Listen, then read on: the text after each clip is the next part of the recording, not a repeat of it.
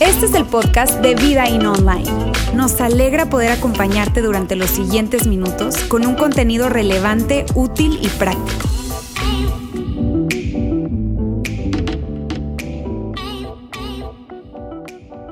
Amigos, estamos en la segunda y última parte de nuestra serie Save the Date, donde hemos venido hablando acerca de relaciones, especialmente de noviazgo y de matrimonio. Por cierto, ¿cómo la pasaron el 14 de febrero?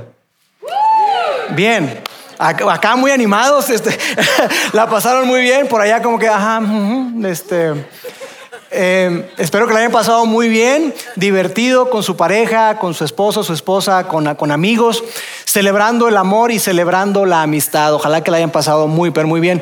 Miren, eh, lo que quiero hacer hoy, antes de arrancar y entrar al tema, quiero que hagamos un breve repaso, un repaso rápido de lo que vimos la semana pasada. La semana pasada eh, hablamos acerca de, de algo muy importante y yo lo que quiero hacer es que, aunque haga un resumen, voy a hacer mi mejor esfuerzo por hacer un resumen, lo mejor es que tú puedas escuchar el mensaje.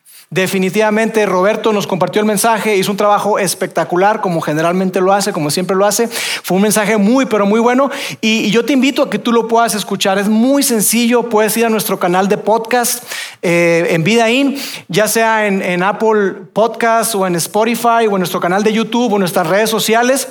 Búscanos como Vidaín y ahí vas a encontrar el mensaje de la semana pasada y de las diferentes series que manejamos domingo a domingo. Y también yo quiero invitarte que puedas entrar a nuestra página web vidain.org.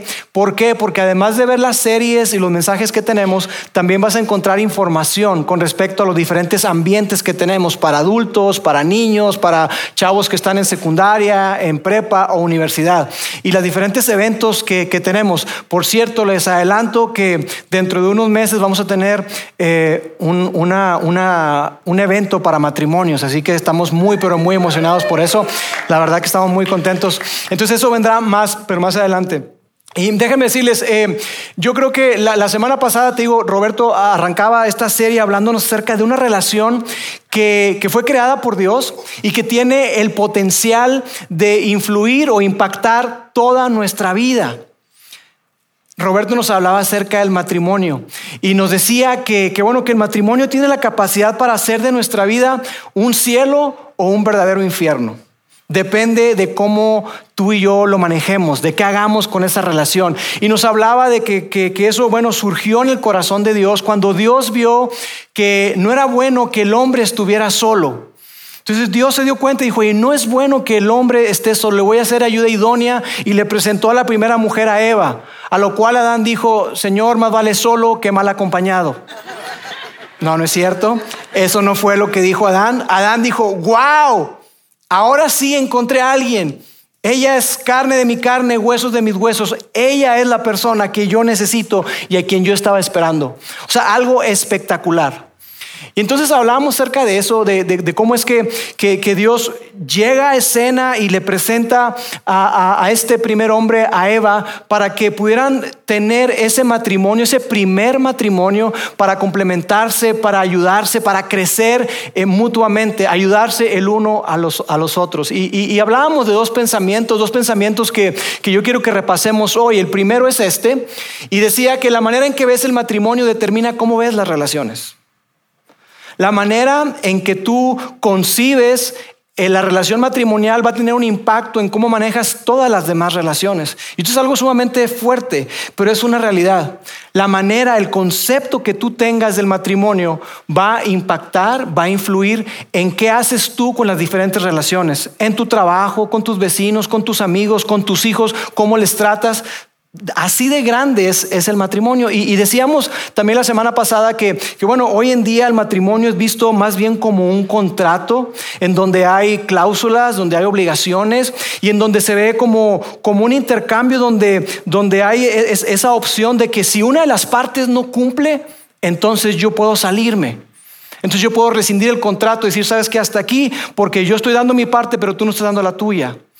Y esa, esa idea, ese concepto ha tenido un gran impacto en la manera en que nosotros percibimos y vemos el matrimonio, porque lo vemos, te digo, eh, eh, se ha visto hoy como un contrato en donde pareciera que, que se trata más como de un negocio, de una ganancia personal, de un intercambio de bienes, pareciera así. Y entonces mientras tú cumplas con tu parte y tú me satisfagas a mí, entonces todo está bien. Pero si las cosas no van caminando y no estás cumpliendo con mis expectativas, o para mí tú no estás cumpliendo con tu parte, entonces yo rescindo el contrato y bye. Y eso, amigos, al menos a, mi, forma de ver, es, un pensamiento bastante egoísta, donde, donde se trata de mí más que de la otra persona, en donde yo tengo que obtener una ganancia, y si esa ganancia no está, entonces ya no quiero tener nada que ver con eso. Pero decíamos que el matrimonio es mucho más que eso. El matrimonio es mucho más que un contrato. Y, venía la otra gran idea, que es esta, que el matrimonio es un pacto basado en un compromiso mutuo. Eso es el matrimonio. Es un pacto basado en un compromiso mutuo donde yo cumplo mi parte, así tú no cumplas con la tuya. Y si lo piensas, eso nos pone en una posición como hasta cierto punto vulnerable y, como en desventaja, pudiéramos decirlo así, porque tú le estás entregando tu vida a la otra persona, pero, pero eso es lo que hace el amor.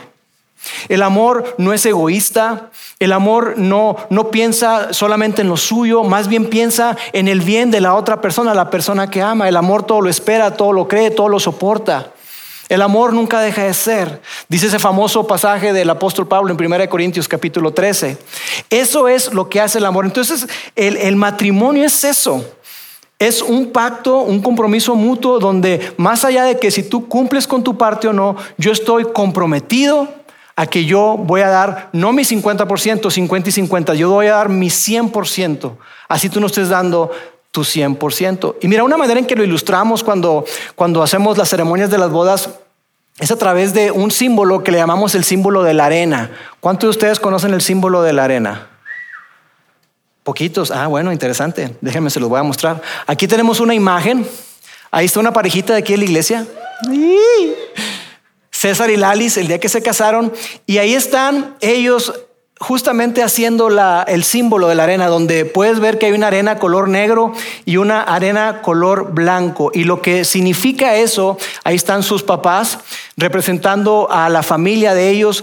Cada uno de ellos tiene un color diferente, un color distintivo, que, tiene que ver con su temperamento, su personalidad, su crianza, su formación, sus experiencias. Y, lo que está ocurriendo es que cuando, cuando ellos celebran el matrimonio, se vuelven una sola carne se vuelven una unidad, se vuelven una, familia. Y estas dos familias ahora son una sola. Y entonces es muy bonito porque se va mezclando la arena y se ven los colores así, donde se están mezclando. Y por eso es que es tan simbólico, porque, porque ahí tú puedes ver cómo es que, se están mezclando los colores. Y, y es simbólico, ¿por qué? Porque esto representa lo que es el matrimonio. Y por eso tratar de separar los granos de arena es prácticamente imposible y permítame la palabra, es ridículo. Porque una vez que tú te haces uno con una persona, tú te llevas a esa persona por el resto de tu vida. Esa persona se, se, vuelve parte de ti por el resto de tu vida. Por eso es que la relación matrimonial es tan profunda y es tan simbólica.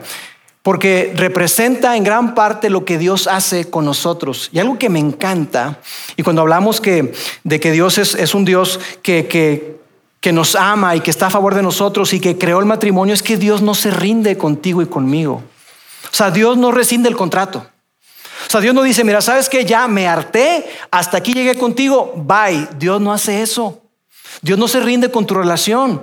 Dios nos busca, nos persigue, nos ama. Y su, su fidelidad, como cantábamos, está siempre con nosotros, independientemente de que tú hagas o no hagas. Porque la relación con Dios está basada no en lo que tú haces, sino en lo que Él ya hizo a través de Jesús. Esto es algo tan profundo, por eso fue que, Jesús dijo, lo que Dios ha unido, que ningún hombre sea capaz de separar. Porque es algo que, es hasta como un misterio donde, donde se nos habla de esa relación que Dios tiene contigo y conmigo. Y que Dios desea que tú y yo eh, eh, luchemos por nuestras relaciones. Nuestra relación con nuestros hijos, nuestra relación con nuestros padres y por supuesto con nuestra relación en nuestro matrimonio. Dios quiere que tú y yo no nos rindamos porque eso es lo que Él nos ha modelado. Ahora, yo entiendo que hay momentos en los que eso no es posible. Porque probablemente haya violencia doméstica, física, verbal, psicológica, hay infidelidad, hay adicciones. Entonces la convivencia no es posible y no es lo más sabio. No, yo voy a estar aquí porque yo tengo que pelear. Sí, pero hay un tiempo, hay un momento, hay un lugar. Dios quiere que tú pelees por tu matrimonio. Dios quiere que tú no te rindas en tu relación matrimonial y que hagas todo lo que esté en tus manos. Dios quiere eso. Y que no pongas excusas para decir, no, es que ya no me está llenando, no, es que ya no me está conviniendo. No, no, no, que luchemos genuinamente, eso es lo que Dios quiere para ti y para mí, pero también entendemos que hay momentos en los que eso ya no es posible y también por eso Roberto nos hablaba y decía, en el caso de la gente que se encuentra divorciada, ¿sabes que Dios es un Dios de gracia. Y eso me encanta. Dios es un Dios lleno de gracia, lleno de amor y nos da nuevas oportunidades. Y por eso es tan importante que hablemos de esto. Porque Dios anhela que tú y yo tengamos el mejor tipo de relación matrimonial. Entonces yo lo que quiero hacer con el resto del tiempo es hablarle a los solteros. Ahora, los que están casados acá, no se me desconecten porque también tiene mucho que ver con ustedes. Pero quiero hablar particularmente a los solteros, aquellas personas que, que hoy se encuentran ya en una relación y que están caminando, que están soñando con hacer vida junto a otra persona. Probablemente ya están, ya están pensando en la boda, están pensando en fechas, están pensando en lugares, de luna de miel y todo eso, cuántos hijos vamos a tener, etcétera, etcétera.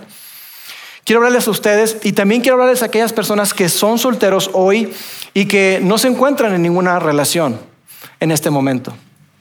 Y quiero hablar también a los casados, porque lo que vamos a hablar hoy tiene todo que ver para que tú puedas mantener y tener una espectacular relación matrimonial. Yo quiero que hablemos de tres cualidades Tres cualidades que tú necesitas antes de casarte. Tres cualidades que son, yo diría, indispensables antes de casarte. Y tres cualidades que tú necesitas mantener si ya estás casado. Y si después de que hablemos de todo esto que te voy a decir hoy, tú dices, oye, ¿sabes qué? Yo no he fomentado esas cualidades. Yo, yo me doy cuenta que yo no tengo esas cualidades. Bueno, es una gran oportunidad para ti que ya estás casado. Entonces yo quiero que hablemos acerca de eso. ¿Por qué? Porque mira, hay una, hay una realidad y hay un pensamiento que es este. Tú no vas a casarte con la persona correcta mientras salgas con la persona equivocada. ¿No? Mientras tú salgas con la persona equivocada, no te vas a casar con la persona correcta. Pero ¿sabes en qué está basado eso? Está basado en una gran pregunta. Y la pregunta es, ¿cómo hago para encontrar a la persona correcta? Yo creo que todos nosotros nos hemos hecho esa pregunta, ¿cómo le hago? ¿Cómo le hago? ¿Estará, ¿Habrá ya una persona correcta para mí? ¿Y cómo hago para encontrarla? Si eso es cierto, ¿cómo hago para encontrarla? Mira, la verdad es que yo ya tengo muchos años que estoy fuera de todo ese ámbito de citas románticas, noviazgo y todo, y, y creo que las cosas han cambiado bastante de hace 20... Ay, 25 de casado más 7 de novios, me la bañé, ¿verdad? 32 años, wow. De 32 años para acá, las cosas han cambiado mucho. Porque mira, yo creo que antes las cosas eran, así lo veo yo, eran más sencillas. Porque de entrada estaba circunscrito o limitado a un área geográfica mucho más pequeña. La prepa, la universidad, la zona geográfica donde vivía, y hasta ahí. Y entonces, pues las opciones eran más limitadas, ¿verdad? Podríamos decir de alguna manera. Y tú, cuando tú buscabas a la persona correcta, veías a alguien que te atraía y dice, oh, esta chava, mm, este, déjame, doy un paso y le voy a platicar con ella. Y le sacabas plática, le pedías el teléfono, salías con ella y antes de salir con ella te la pasabas pegado al teléfono, literalmente. O sea, ahora decir pegado al teléfono es como que aquí, no, allá era un cordón y no te podías mover mucho porque estaba el cordón. Tenías que estar ahí literal pegado al teléfono. Y hablabas con la persona, y le invitabas a salir y después de salir, bueno, pues a lo mejor después de, se hacían amigos y después de varias citas, pues le pedías que fuera tu novia, ¿verdad? Ahora creo que ya ni se piden, ¿o sí? ¿Sí se piden? Ya no sé. Pero ya como que no, ya somos novios. Ah, mira, chido. Este, en aquel entonces había que hacer todo un procedimiento, ¿verdad? Y ahí estabas y le pedías, oye, es que quiero que seas mi novia y te mandaba por un tubo o te decía, no, sí, yo también. Y, vivían ahí eh, platicando y todo, iban avanzando en la, relación. Eh, y bueno, y si las cosas ya siendo novios no funcionaban, pues bueno, así de frente, cara a cara, decía, ¿sabes qué? Creo que la cosa no está jalando y ya no quiero continuar. Eso era antes. Hoy las cosas son muy, pero muy distintas.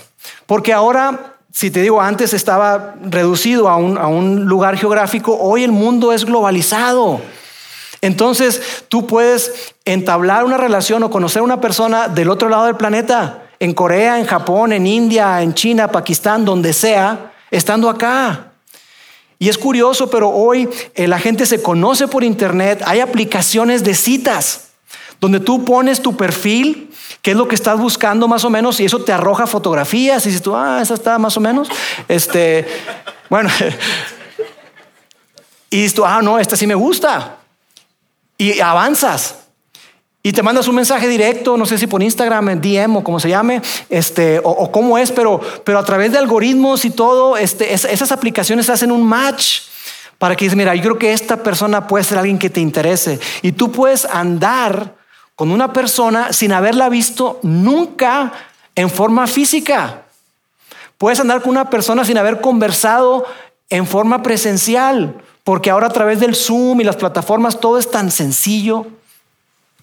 Y cuando las cosas no funcionan o, simplemente esa persona ya no te atrae, pues hay un término, ¿sabías? Existe un término en inglés que se llama ghosting.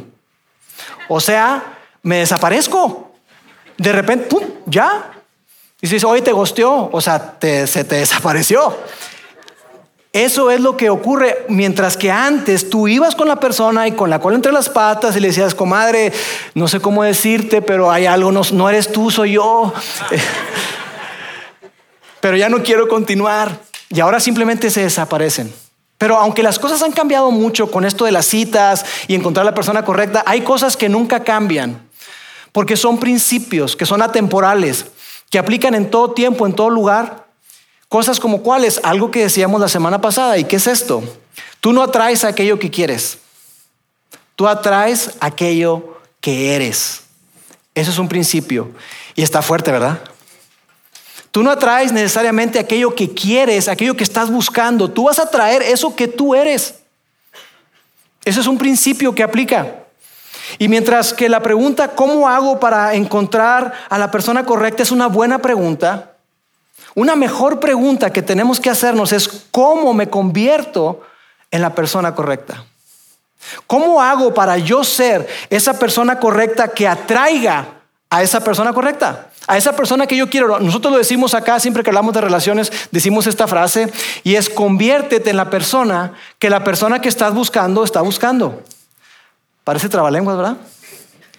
Pero sé el tipo de persona que esa persona que tú estás buscando está buscando. Porque la persona que tú estás buscando está buscando personas parecidas a ella. Porque atraemos lo que somos, no necesariamente lo que queremos. Entonces, esa es una mejor pregunta. ¿Cómo nos convertimos en el tipo de persona correcta? El asunto es que con tanta información que hay, en internet, en, Google y todo, híjole, es bien complicado. Es bien complicado porque, porque dices tú, ¿y a quién le hago caso? Porque hay personas que te dicen una cosa, expertos, y hay personas que te dicen completamente otra para encontrar esa persona correcta. Y hay personas que te dicen, mira, para tú encontrar la persona correcta, tú tienes que pasar por un proceso. Tienes que trabajar en ti y en ese proceso tú tienes que, eh, eh, conectarte con la persona, tienen que ser amigos, después tiene que haber un tiempo de cortejo y después hacerse novios y después de novios, si se descubren que tienen intereses en común, que quieren hacer vida juntos, entonces se comprometen y después de comprometerse, bueno, entonces ya llega el matrimonio.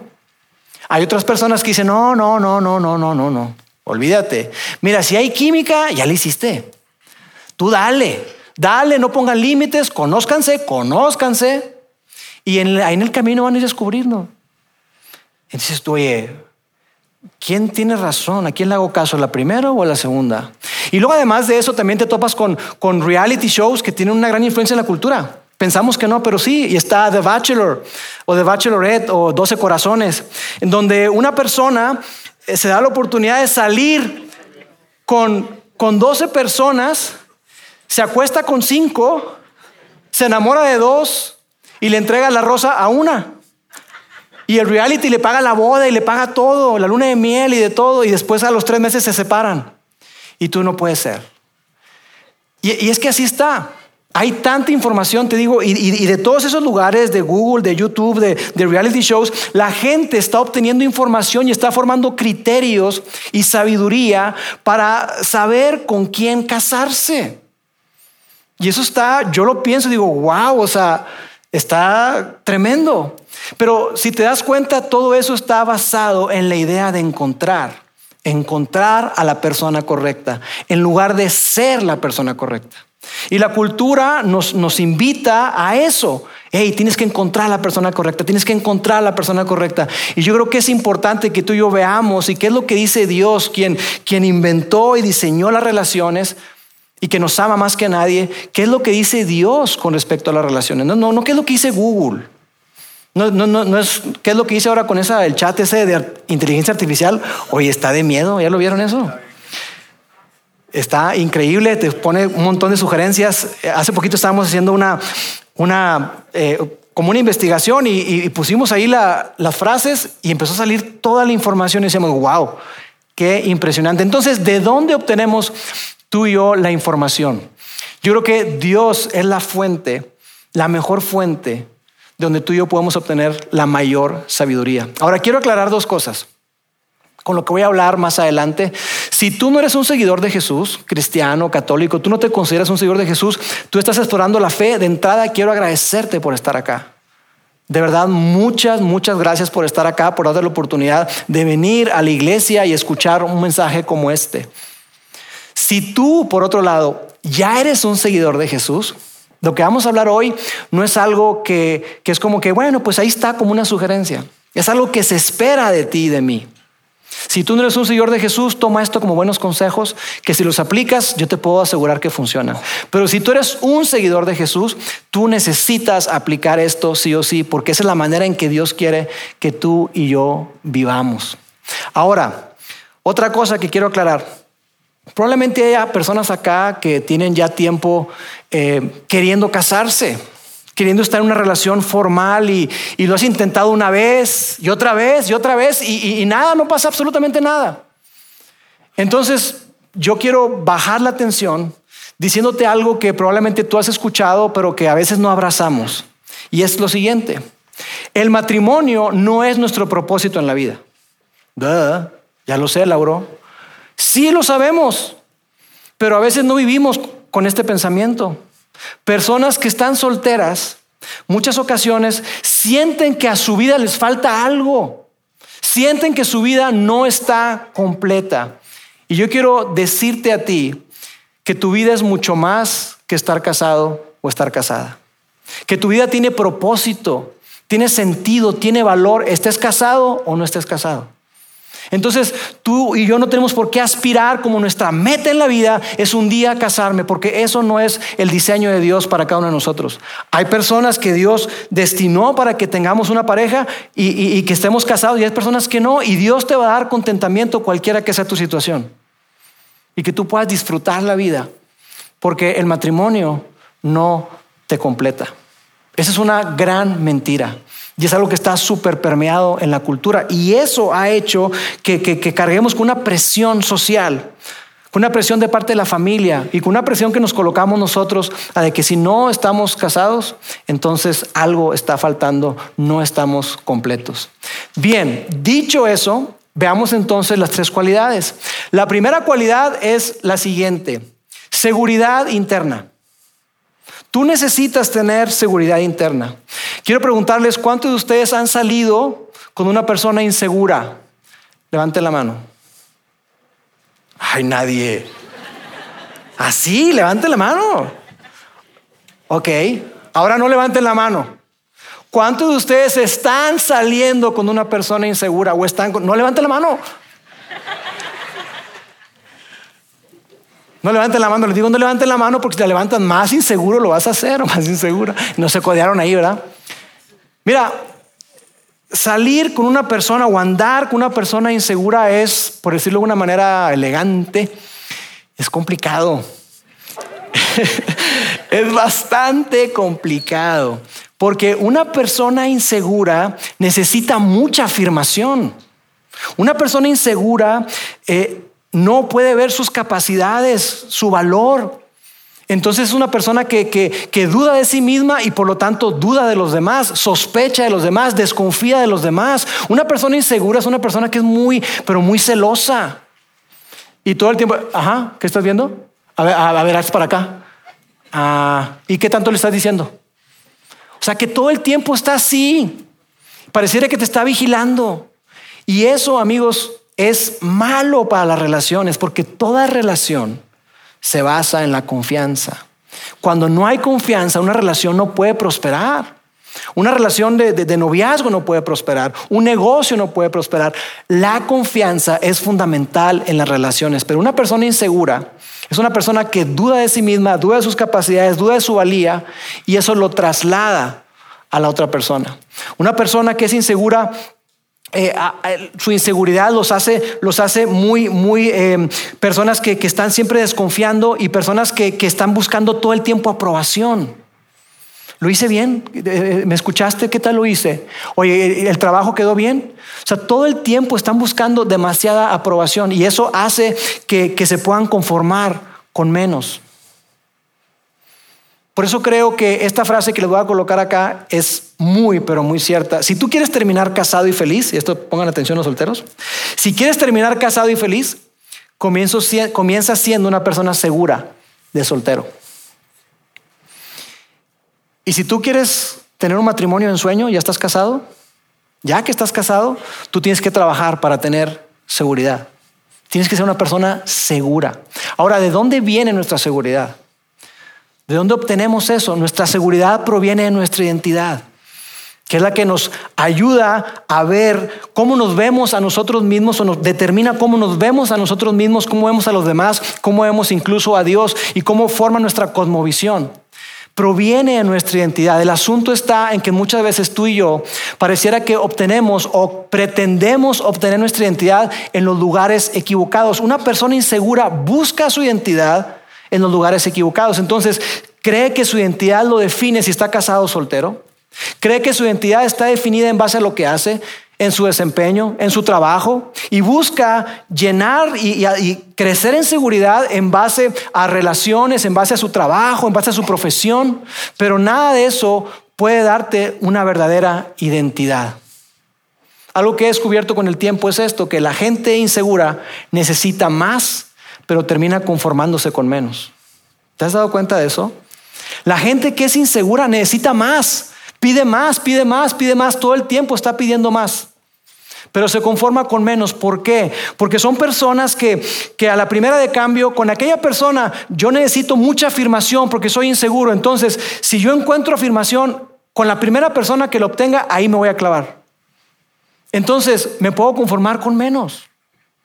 Y eso es tan peligroso porque tú y yo no fuimos diseñados para conformarnos con menos.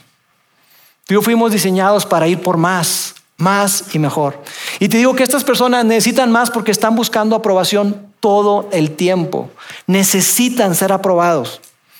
Una persona insegura es una persona que cuando es criticada, inmediatamente se pone a la defensiva. Esa es una de las, de las evidencias. Escucha cómo se comporta o ve cómo se comporta una persona cuando le, das feedback. Si se pone a la defensiva, es una persona insegura, es un líder inseguro. Y eso es complicado. Es complicado porque no se puede avanzar en las relaciones y tú no puedes avanzar y tener un matrimonio exitoso el día de mañana. Entonces, una buena pregunta es, ¿en dónde estoy obteniendo mi identidad? Pero una mejor pregunta es, ¿de quién? De quién obtengo mi identidad. Y yo lo que quiero que hagamos es que veamos lo que escribió un hombre eh, bastante conocido llamado Pablo, el apóstol Pablo, porque él tenía claro de dónde venía su identidad. quién le daba su identidad. Entonces vamos a ver algo que escribió él a un grupo de seguidores de Jesús en un lugar llamado Colosas. Y esa carta que escribió Pablo se le conoce como Colosenses y esto fue lo que él dijo. Todo lo que Dios es habita corporalmente en Cristo, incluso en su vida en la tierra. Y después dice esto que está tan poderoso. En Cristo, en Cristo, ustedes están completos y no necesitan nada más, pues Él es cabeza de todos los gobernantes y poderes. Palabras claves. En Jesús, los que somos seguidores de Jesús y entendemos que fuimos diseñados por Dios y tiene un plan y un propósito para nosotros y que nos ha amado tanto que dio su vida por nosotros, en Él tú y yo estamos completos. Qué chulada. No necesitamos nada más. No necesitas la afirmación de la gente, no necesitas estar casado, no necesitas tener un puestazazazazo, no necesitas ganar mucho dinero. En Él, tú y yo estamos completos. No necesitamos nada más. Y en este texto y muchos otros se nos habla de que tú y yo somos familia de Dios. Entonces nuestra identidad viene de Él. Tú no eres lo que la gente dice de ti. Tú eres lo que Dios dice de ti. ¿Y sabes qué es lo que Él dice de ti? Que eres amado, que eres elegido, que eres perdonado, que eres especial, que eres su tesoro, que eres su obra maestra y que nada ni nadie te puede separar de su amor. Somos familia de Dios. Qué cosa tan extraordinaria. Así que tú no tienes por qué bajar tus, tus estándares. Tú no tienes por qué conformarte con menos. Tú no tienes por qué comprometer tus valores para que tú puedas eh, eh, ceder ante la tentación o ante la presión que muchas veces te pone tu pareja o esa persona con la que estás saliendo. Tú no tienes por qué hacer eso. Porque así como he descubierto que las personas que son inseguras necesitan más y se conforman con menos, también he descubierto otra cosa. Que la gente segura, por otro lado, lo vamos a poner acá, necesita menos pero espera mucho más. Una persona segura no necesita tanto, pero no baja sus estándares. Incluso tiene estándares más altos. Y eso es algo sumamente interesante. ¿Por qué? Porque sabe su valor, sabe cuánto vale. Una persona que anda mendigando amor tiene una autoestima muy baja. En cambio, una persona que es segura de sí misma y sabe cuánto vale es una persona que no se rebaja y que no anda mendigando amor, porque sabe cuánto vale. Sabes, mi esposa Mónica y yo recuerdo que nos conocimos cuando le dije que hace 25 años, más, más que a los 10 años nos conocimos. A los 12 nos conocimos. A los 12 nos conocimos, nos hicimos novios a los 18. Em, pero yo recuerdo que, que, algo que nos ayudó muchísimo a nosotros fue que los dos estábamos caminando con Jesús y teníamos una seguridad interna basada en Él. Sabíamos quiénes éramos en Él y sabíamos que Él tenía un propósito y un plan para nosotros. De tal manera que cuando éramos novios y yo le dije a Mónica, ¿sabes qué? Yo, yo creo que en algún momento yo me voy a dedicar al ministerio. Yo me voy a dedicar a servir a Dios de tiempo completo. ¿Tú estás bien con eso? Dije, mi amor, lo que quieras. No. Ella dijo, yo también. Ella dijo, yo también. Yo también he sentido eso de parte de Dios, que yo me voy a dedicar, yo voy a dedicar mi vida para servirlo a Él. Entonces, seguridad interna, unidad de propósito y estamos juntos. Ahora déjame decirte algo. En estos casi 25 años que vamos a cumplir de casados, cuando nosotros hemos buscado nuestra plenitud y nuestra identidad fuera de Dios, la hemos embarrado bien y bonito. Pero cuando entendemos y hemos abrazado la realidad de que solamente en Él, en Jesús, estamos completos y no necesitamos nada más, nuestra vida ha sido toda una chulada. Y eso es lo que yo quiero para ti. Eso es lo que Dios quiere para cada uno de nosotros. Si tú estás soltero hoy, tú necesitas escuchar y entender que tú necesitas tener seguridad interna y que esa seguridad interna viene solamente en Dios. Si tú estás casado hoy, tú necesitas entender también que tú tienes que ser una persona segura, pero que esa, esa, seguridad no va a provenir de, de lo que diga tu esposa o tu esposo de ti. Eso proviene de lo que Dios dice de ti. La segunda cualidad, la segunda cualidad es no solamente una seguridad interna, sino tener un carácter fuerte.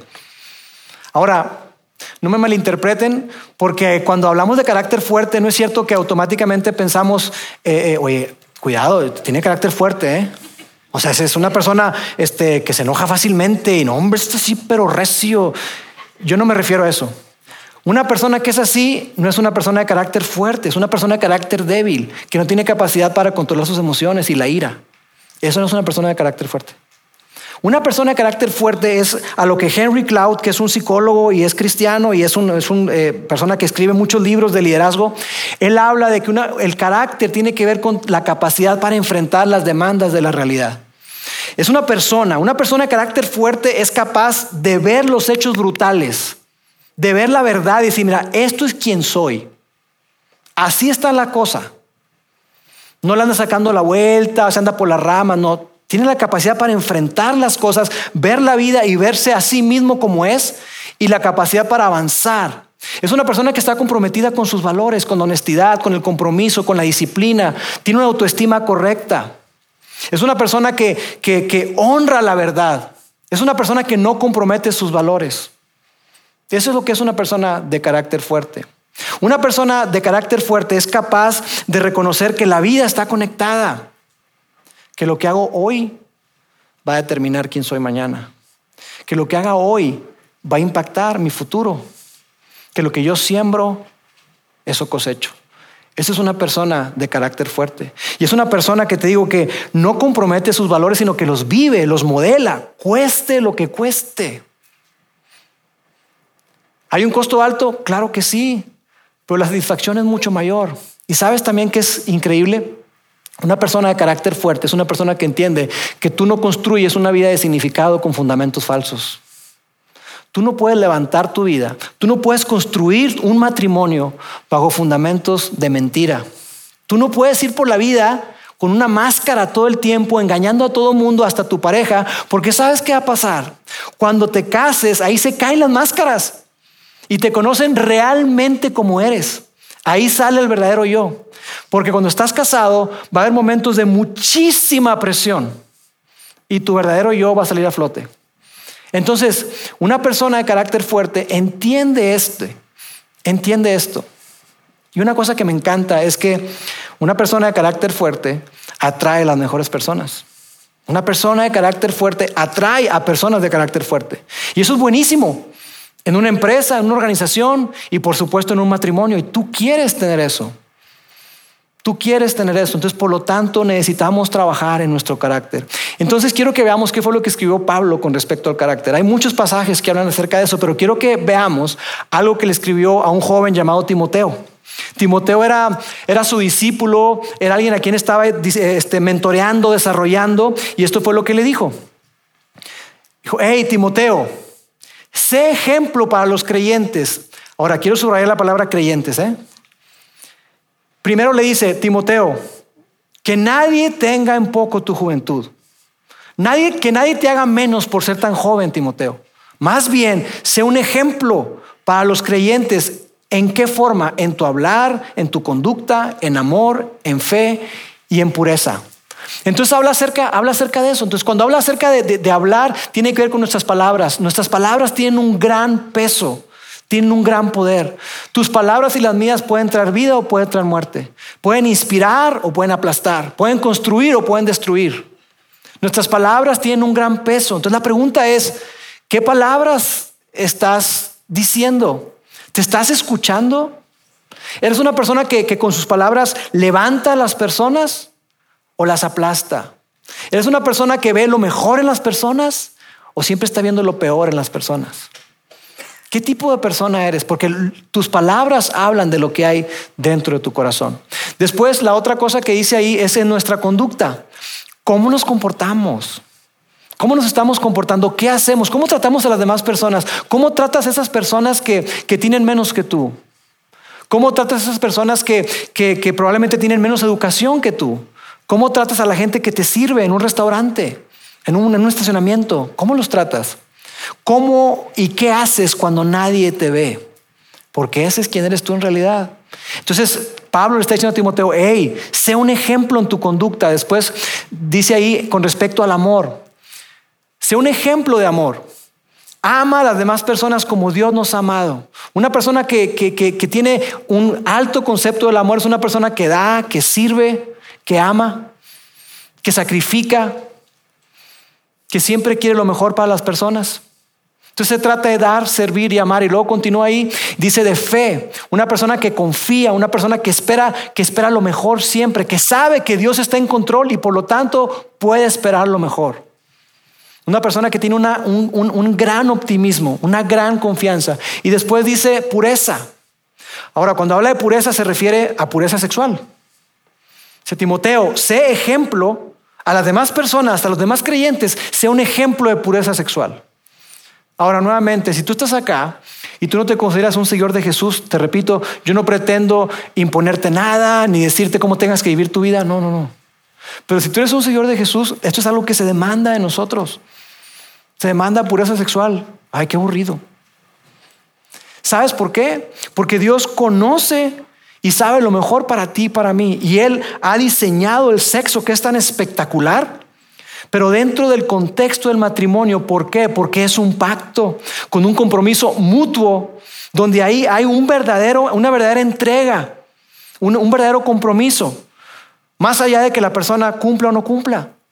Entonces es un compromiso genuino, auténtico, no un intercambio, no un contrato. Y por eso es que Dios ha separado y ha dicho, ¿sabes qué? Esto que es tan poderoso, que involucra no solamente el cuerpo, sino el alma y las emociones, el espíritu, yo quiero que tú lo disfrutes a plenitud. Y el único lugar donde tú lo puedes experimentar a plenitud es donde hay un verdadero compromiso. Y el verdadero compromiso se ve en un matrimonio.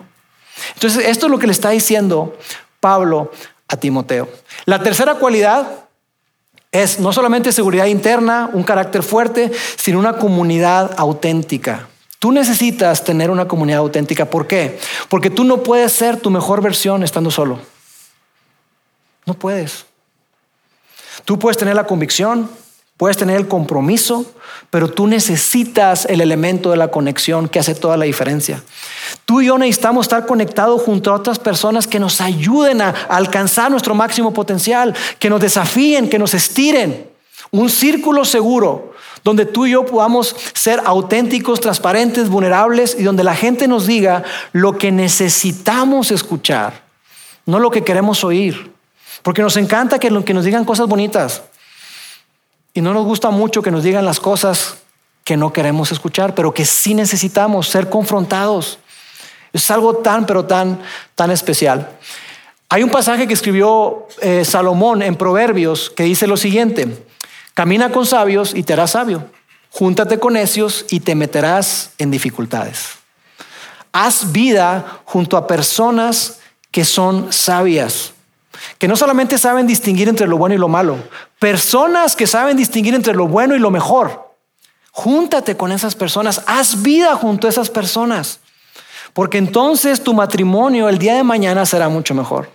Porque entonces tus relaciones serán más fuertes, más significativas. Porque entonces tú estarás en una posición para ganar influencia y para hacer todo lo que Dios te diseñó. Por eso dice aquí, si tú caminas con sabios, tú vas a obtener su sabiduría. Pero en cambio, si tú estás con personas, haciendo vida con personas, que puede que te la pases muy bien, pero que no te dejan gran valor, el día de mañana tú vas a terminar mal parado. El día de mañana tú te vas a meter en dificultades. Mira, te dije que tengo ya casi 25 años de casado. Durante los primeros nueve años de matrimonio, nosotros no teníamos una comunidad.